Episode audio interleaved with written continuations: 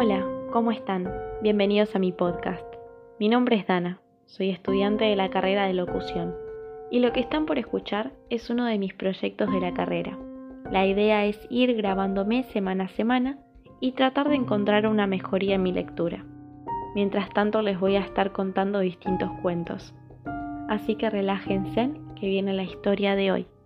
Les advierto, en este caso, es una historia de terror. Ven a jugar conmigo.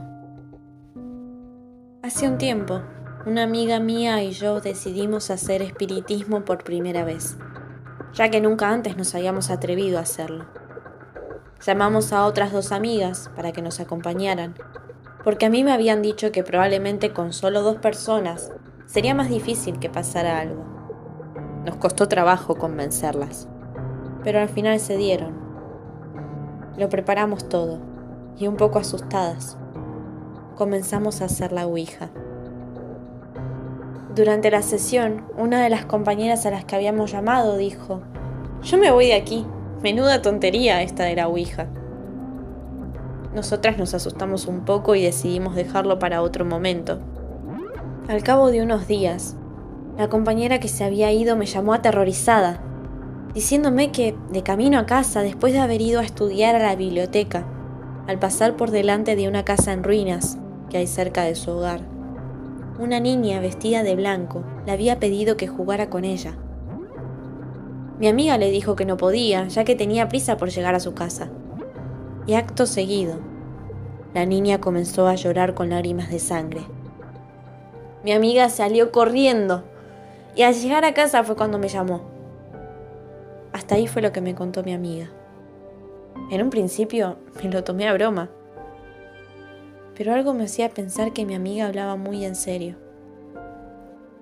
En mi habitación comencé a darle vueltas al asunto y me acordé del día que habíamos hecho espiritismo y de las malas maneras con las que mi amiga se había retirado. Pensé que no tendría nada que ver y me dormí.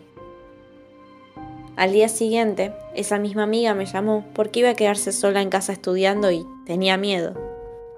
Así que decidí acompañarla, ya que yo también tenía que estudiar.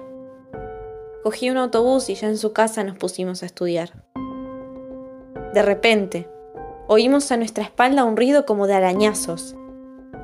Las dos miramos y comprobamos horrorizadas que la niña que ella me había descrito estaba sentada sobre la cama de mi amiga, arañando la pared. Salimos corriendo de la habitación y al llegar a la puerta observé que mi amiga no estaba. Pero yo estaba demasiado asustada para esperarla.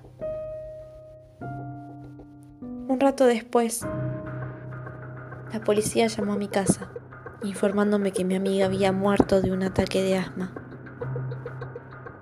La habían encontrado en las escaleras de su casa con una expresión de terror en su cara. Yo estuve en tratamiento psiquiátrico unos meses y ya me estaba recuperando, pero el otro día en mi buzón apareció una nota escrita con letra de niña pequeña que decía, Tu amiga murió por no jugar conmigo. Tengo una muñeca nueva. Yo creo que es una broma, ya que nuestra historia se ha hecho bastante popular en el pueblo. Pero por otra parte tengo miedo. ¿Vendrá por mí?